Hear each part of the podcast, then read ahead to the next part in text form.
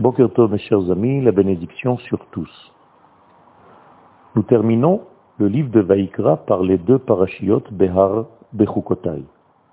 Et le sujet principal que la Torah a choisi de mettre en relief est le Shabbat. Le Shabbat existe dans trois domaines différents. Dans le temps, dans l'espace et dans les identités. En réalité, le Shabbat de l'individu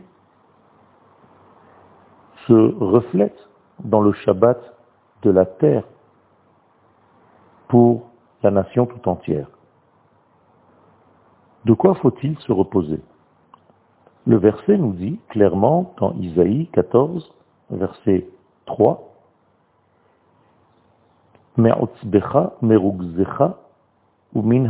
hakasha. Nous nous reposons de trois choses.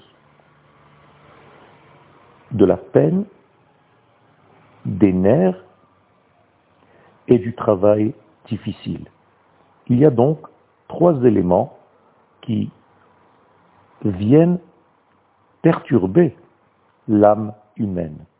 Le premier degré, c'est le travail difficile, un cercle où l'homme se réveille le matin, va travailler, se fatigue dans son travail, revient à la maison le soir complètement fatigué, éreinté, avec aucune possibilité de s'élever vers d'autres niveaux de vie.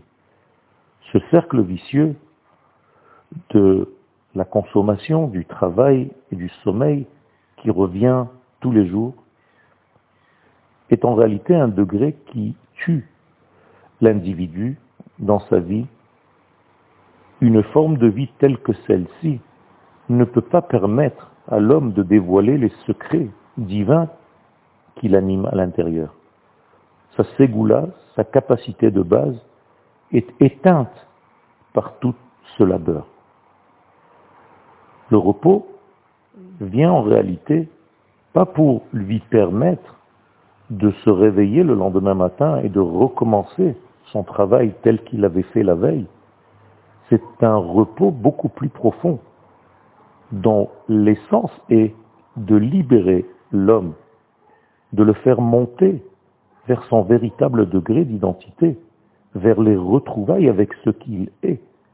Malheureusement, le travail difficile étouffe toutes ces données et l'homme n'arrive plus à savoir ce pourquoi il est là. Plus grave que ce premier degré de la fatigue du travail, c'est en réalité ce que la Torah donc nous dit par la bouche du prophète, Rukzecha, ta colère. Il y a un deuxième degré, c'est la fatigue au niveau psychologique. L'homme qui fait des affaires ne bouge peut-être pas au niveau physique, mais le mental et tout le psyché se voient en réalité toute la journée dans une situation de colère, de nerfs, parce que les affaires sont difficiles et parce qu'il a besoin de faire tel et tel prêt à la banque, et tout ce qui concerne son travail l'étouffe, là aussi, de ce qu'il est réellement. Il y a un troisième degré, selon le verset qu'on vient de citer, et qui est encore plus grave que les deux autres, c'est la peine, la tristesse, issue de, justement, ce cercle vicieux qui ne permet pas à l'homme de savoir ce qu'il fait dans ce monde. Quel est le sens de sa vie? Il est toute la journée à s'occuper des éléments superficiels de ce monde et il lui manque l'essentiel, il lui manque le fond. Sa vie est vide et il se termine de son intériorité qui le mange. Cette tristesse doit s'arrêter et c'est le repos du Shabbat qui vient donner un nouveau souffle à toute la vie de l'homme. Bien entendu, nous ne sommes pas contre le monde matériel, mais nous sommes dans un monde matériel qui arrive à trouver un sens, un but. Eh bien, le Shabbat, c'est le but même de tout ce qu'on fait dans le monde profane. Le Shabbat nous permet d'élever notre monde profane. Le Shabbat, c'est la neshama de ce monde profane. C'est ce qui donne un sens à notre vie. Et c'est pourquoi même les jours de la semaine profitent de cette force, de cette puissance qui se cache dans le Shabbat, du temps, de l'espace et de l'être.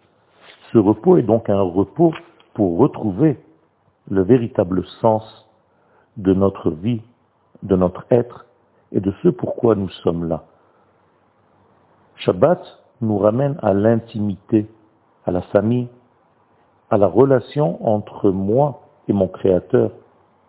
Et en réalité, quand je repars vers les jours profanes, je repars avec une force puissante qui va me permettre non seulement de travailler dans ce monde, mais d'avoir un sens à ma vie.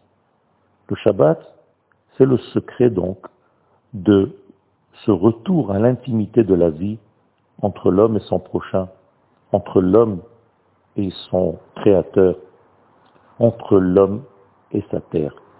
Le Shabbat de la terre, qu'on appelle la Shemitah, elle aussi est un système qui donne à la terre un repos et qui lui permet de revenir à la vie avec une force beaucoup plus puissante et un sens à tout ce que nous sommes en train de faire dans notre monde. Une bonne journée à tous.